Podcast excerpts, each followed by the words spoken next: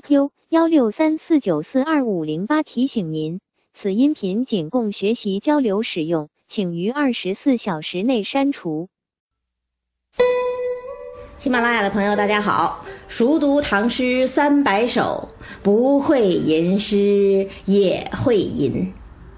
前两期啊，跟大家分享了王勃的《送杜少府之任蜀州》和李白的《送孟浩然之广陵》。今天呢，要跟大家分享的是王维的《送元二使安西》。渭城朝雨浥轻尘，客舍青青柳色新。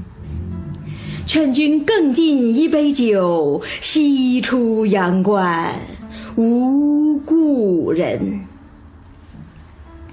这首送别诗啊，在中国历史上流传最广。那可能有人会说了，你这个“最”字儿用的太绝对了吧？一点也不绝对。因为其他的送别诗主体上都是以诗的形式存在，属于阳春白雪，而这首诗写成之后呢，很快就谱了曲，成为当时一州大曲的第三段，也编入了乐府，就成了离别宴会的标配了。不仅在诗人之中传颂，也在歌儿舞女的口中传唱，从唐朝一直唱到了宋朝。宋朝之后呢，原来的曲子丢了，但是啊。明朝人又对这首诗进行了再创造，重新编词谱曲，就成了一首情歌啊！现在作为咱们中国十大古琴曲之一的《阳关三叠》，其实就是根据明朝的情歌改编而来的。所以呢，这首诗的别名又叫《渭城曲·阳关三叠》啊。那这样说来呀，这首诗传播的形式。不仅有诗，还有曲，有词，不仅属于阳春白雪，还属于下里巴人，当然可以说是流传最广的送别诗。那这首诗为什么能有这么高的传颂度呢？当然因为它好，好在哪儿啊？咱们先看看题目吧。这首诗啊，叫做《送元二使安西》，元二呢，当然是姓元，排行第二的人。而安西呢，是指唐朝的安西都护府，这是唐朝管辖西域的一个军政机构，治所在龟兹，也就是今天新疆的库车。王维写这首诗呢，是在唐玄宗天宝年间，当时安西都护府的管辖范围是天山以南，直至葱岭以西。也就是说，从新疆出发，跨越帕米尔高原，一直到中亚的阿姆河流域。唐朝在这设安西四镇，驻兵防守，实施有效管辖。那既然是有效管辖嘛，当然就会和朝廷存在着方方面面的联系。这位元二呢，就是受朝廷委派到安西都护府执行公务的官员。而王维呢，当时也在朝廷做五品官嘛，和元二应该是同事兼朋友的关系，所以才有这首《送元二使安西》。这个题目一出来呀，其实盛唐气象也就出来了。为什么呀？首先，唐朝人走的真远呐！你看古代交通何等不便呐，一般人生活是不离本乡本县的。可是唐朝不一样啊，它疆域大呀，所以这位元二才能有这样的宦游经历，从今天的陕西西安一直走到新疆库车，一走走出三千多公里啊！想想看，这是何等雄壮的旅行啊！其次呢，也可以看出来，唐朝的民族融合真好。为什么这么说呀？因为这位元二啊，很可能是胡人的后裔。要知道元姓一个很重要的来源呢，就是出自鲜卑拓跋氏，那不是北魏的皇室吗？北魏迁都洛阳，拓跋氏统一改成了元姓。这些出自鲜卑的元姓在唐朝政治舞台上相当活跃，所以我怀疑这个元二本身是有胡人血统。那一位有着胡人血统的官员。和出身汉人大族太原王氏的王维结为好友，这又是何等动人的故事啊！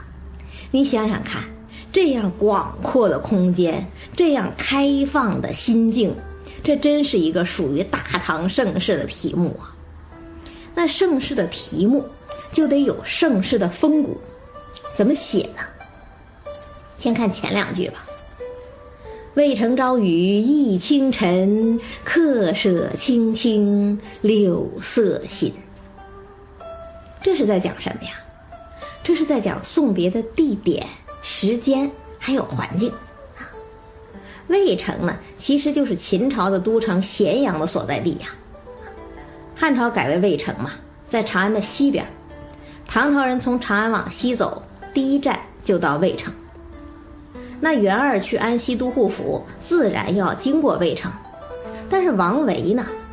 王维可是特意送出长安，一直送到渭城了呀。这一送，送出了六十里地呀，在古代这已经算是整整一天的路程了，这就是情分了。因为头一天开始送行，一直送到渭城的驿站，两个人当然就在驿站留宿了一夜。第二天清晨再正式告别，所以才会有“渭城朝雨浥轻尘，客舍青青柳色新”这两句话呢，是实情实景。那到底是怎样的景色呀？这一天的清晨呐，是下了一场雨。雨不大，刚刚湿了地皮，可是呢，就因为这场小雨，一切都不一样。怎么不一样啊？先看天和地吧。一场雨过后，天应该是半阴半晴的吧？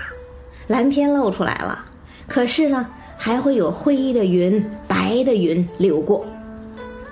那地面呢？要知道，渭城的驿站呐。正当西出长安的大道，平时是车马如簇，自然尘土飞扬。可是这一场小雨落下，尘土飞不起来了，地面是微微潮湿的褐色，空气呢也好像洗过一样，特别透明。这是一个多明媚的大环境啊！那具体再来看看诗人和朋友身处的驿站吧。春雨洗过，驿站房舍的颜色都加深了一点儿，周围柳树的枝条也洗去了浮尘，露出青翠的本色，显得什么都是焕然一新呐。这就是“渭城朝雨浥轻尘，客舍青青柳色新”。其实大家可以闭上眼睛想一下。清朗的天空，洁净的道路，青青的客舍，碧绿的柳丝，是不是一幅色调特别清新的风景画啊？甚至好像都能闻到空气中泥土的味道和青草的味道。这就是王维的本事啊！王维本来就是画家嘛。苏东坡说他诗中有画，这两句就是明证。那问题是，这两句就是在讲风景吗？当然不是了。我们之前也一直在说，一切景语皆情语。好的诗人笔下没有不带感情的风景。那这两句诗的感情在哪儿啊？就在客舍和柳色之中啊。客舍自然是送别之地，那柳树呢？柳树是中国的送别树啊。要知道柳的谐音是什么呀？是留啊，代表着送行之人依依惜别的心呐。你真要走吗？你留下来吧，这是一层意思。那还有一层意思，人离开家乡，不就像枝条离开树根一样吗？所谓在家千日好，出门一日难呐。一出门就会遇到很多不可测的困难呐。但是柳树呢？柳树是最好活的树啊，它的枝条是可以随插随活的，所以呢，就用它来送给远行的人，祝愿这个人像柳条一样随遇而安，四海为家。有这么多意思在，所以柳条就成为古人送别的伴手礼了，也成了送别的代名词了。比方说李白的《劳劳亭》，不就是说嘛：“春风知别苦，不遣柳条青。”柳条一返青，人就把它折下来送别了。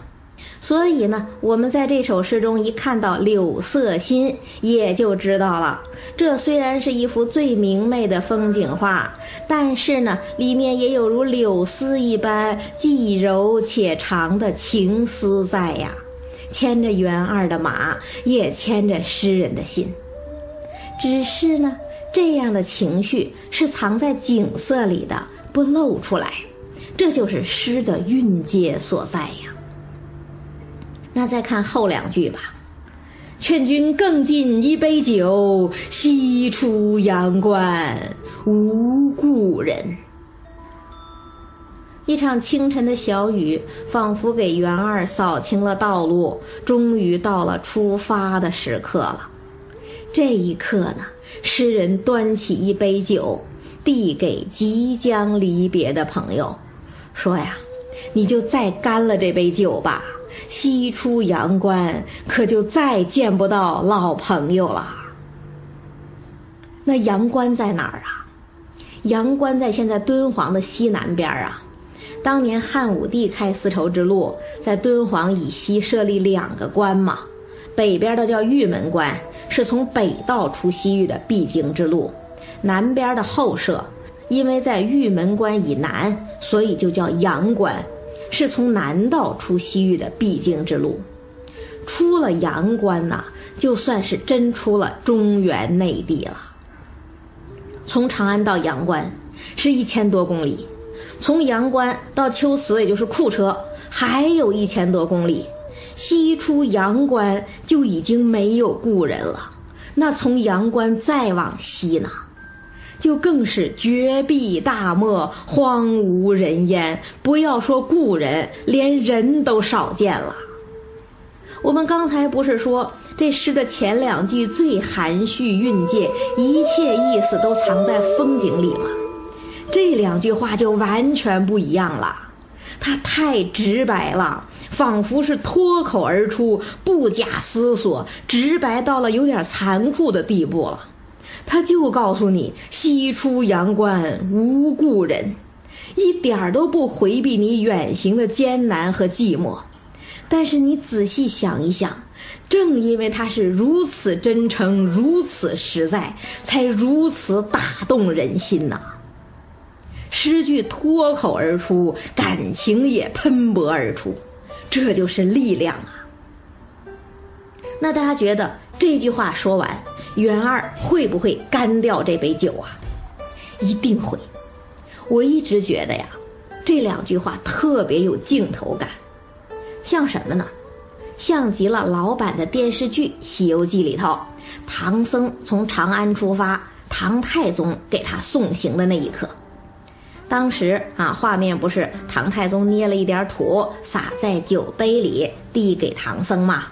唐僧说了：“贫僧啊，从小不饮酒。”唐太宗就告诉他：“这杯酒你必须喝，宁恋本乡一年土，莫爱他国万两金呐。”哎，唐僧听了之后一饮而尽，纵马西去。那在王维说出“劝君更尽一杯酒，西出阳关无故人”之后。想来呢，元二也一定会一饮而尽，纵马西去啊。那我为什么要说这一点呢？因为这就涉及到这首诗的基调问题了。我之前两期讲啊，王勃的《送杜少府之任蜀州》是壮别，李白的《送孟浩然之广陵》是峻别。那这首《送元二使安西》呢？我个人觉得这是畅别，不是惆怅的怅，是畅快的畅。为什么这么说？别看诗人讲西出阳关无故人，好像很残酷、很沉痛，但是正因为这次旅行的残酷性被如此直白的说出来了，我们才觉得他并不是特别伤感呐，他有一种豪迈的情怀在。而前两句清新明朗的景物描写，也加深了我们的这种印象。这不是满天风雨黯然销魂，这是仗剑去国，大道如天呐。换句话讲，这首诗的感情基调是既悲且畅，明媚之中有深情，沉重之中有力量，这就是盛唐之音呐。我们之前不是讲这首诗在唐朝就谱了曲子吗？据《唐音神体》这本书说呀。这个曲子的调门最高，高到笛子都会吹裂，大概表现的就是这种激越的力量吧。那王维这首诗呢，在历史上影响特别大，几乎就成了送别的代名词了。你比方说刘禹锡的诗啊，更与殷勤唱未成；白居易的诗听唱阳关第四声，都是从这首诗中演化而来的啊。此后演化的还相当相当多。所以后人就评价说呀：“唐人别诗，此为绝唱。”那最后再读一遍吧。渭城朝雨浥轻尘，客舍青青柳色新。劝君更尽一杯酒，西出阳关无故人。哎呀！一下子说了这好几首送别诗，还是不免令人伤感。所以呢，下一期咱们先调整一下，跟大家分享一首别后重逢的诗，杜甫的《赠卫八处士》。